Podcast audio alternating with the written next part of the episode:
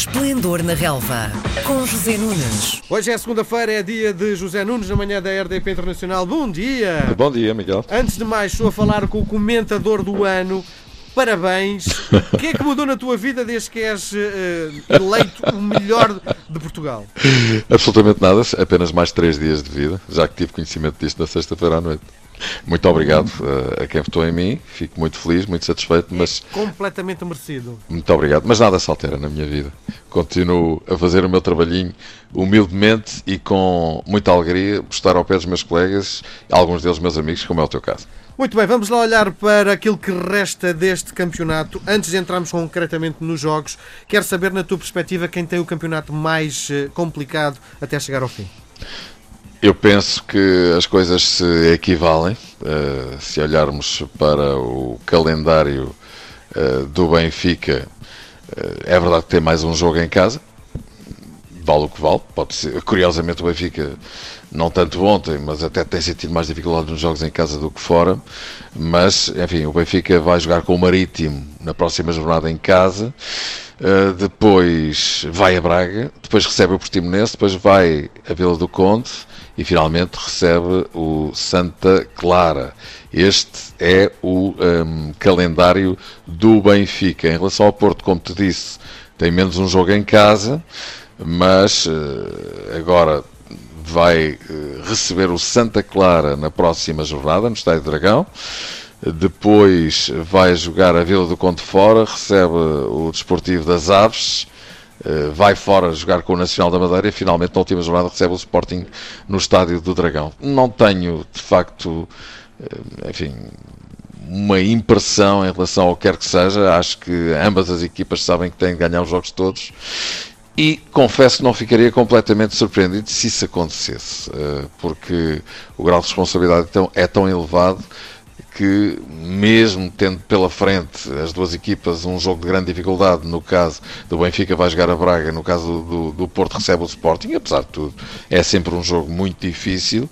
Um, mesmo nestas circunstâncias, insisto neste ponto, não ficaria completamente surpreendido se as equipas ganhassem os jogos todos. E se isso acontecer, evidentemente, é, uma, é, um, é bom para o Benfica, que vai na frente, embora em igualdade pontual já que tem vantagem no confronto direto com a equipa do Porto. Mas uh, qualquer coisa pode acontecer a qualquer instante. Vamos ver o que é que se vai passar. Esta semana, aliás, eu já tinha dito isto noutras plataformas aqui do grupo, RTP hum, não se passou nada, mas as equipas ganharam com relativa facilidade. Bom, vamos olhar então para os jogos, começando pelo Porto, que foi o primeiro dos três grandes a entrar em palco teve uma, eh, uma, uma vitória imaculada, não é? 3-0 eh, e foi com facilidade que ganhou em Portugal. Quer dizer, com facilidade é uma maneira de dizer, porque o Porto marcou aos 15 minutos, importantíssimo marcar cedo, mas depois teve uma hora para fazer o 2-0, só marcou aos 75 e fez o terceiro gol mesmo no, no, no, último suspiro do jogo. Vamos ver, o Porto, para já ganhou de forma justa, evidentemente, eh, mas o Porto sublimou muito aquela versão operária, utilitarista que tem apresentado quase sempre, particularmente neste ano de 2019. É uma equipa extremamente sólida, extremamente forte, extremamente poderosa, muitos centímetros, muitos quilos eh, e muita qualidade coletiva, eh, servida por alguns valores individuais, para não dizer muitos, eh, que evidentemente dão essa consistência coletiva à equipa. Agora, é assim, o Porto não é uma equipa que tenha mostrado muita criatividade no passado recente. Ehm, é uma equipa que talvez tenha abusado um bocadinho nos últimos jogos, ou em boa parte deles, de jogo direto para Marega, que é de facto o homem que leva a equipa toda atrás dele. Tem uma disponibilidade física absolutamente incrível. Foi mais uma Mas vez. Mas achas que é talentoso? Porque uma coisa é ter disponibilidade física, outra coisa é ser talentoso. Como te disse, eh, há alguns jogadores muito talentosos. Marega não é, obviamente, um jogador que esteja dentro desses parâmetros mas a qualidade individual que, que ele tem alicerça-se basicamente na sua disponibilidade, na sua verticalidade e na sua força, eh, que é absolutamente impressionante. É uma força da natureza que leva tudo de arrasto. Um, por acaso marcou um golo de grande categoria com o pé esquerdo, um semi-chapéu ao guarda-redes Ricardo Portimonense de grande qualidade. Mas fundamentalmente é isso. O Porto não tem futebol muito vistoso, não tem futebol de grande criatividade neste momento, mas é uma equipa extremamente pragmática, muito sólida, sofre muito poucos golos e aproveita muitas oportunidades que tem à sua disposição. Por exemplo, ao contrário do Benfica, que cria um sem número delas para marcar algumas.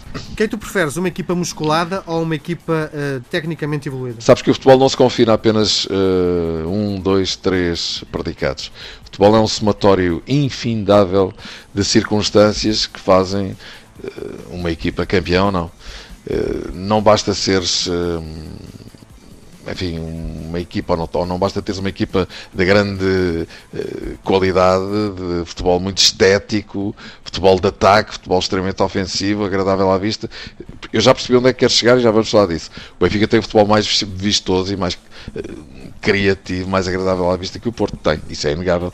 Basta ver que tem mais 20 golos marcados no campeonato, que é uma brutalidade. Uhum. Agora, uh, também é verdade que o, Benfica leva, sofre 26 golos e o Porto sofre 17. Ou seja, o Porto tem menos 9 golos consentidos do que o Benfica. Uh, por outro lado, parece uma equipa mais madura, mais experiente, mais sólida desse ponto de vista, mais matreira. Uh, que mais sabe, adulta. Mais adulta, exatamente, que sabe jogar melhor com os momentos do jogo.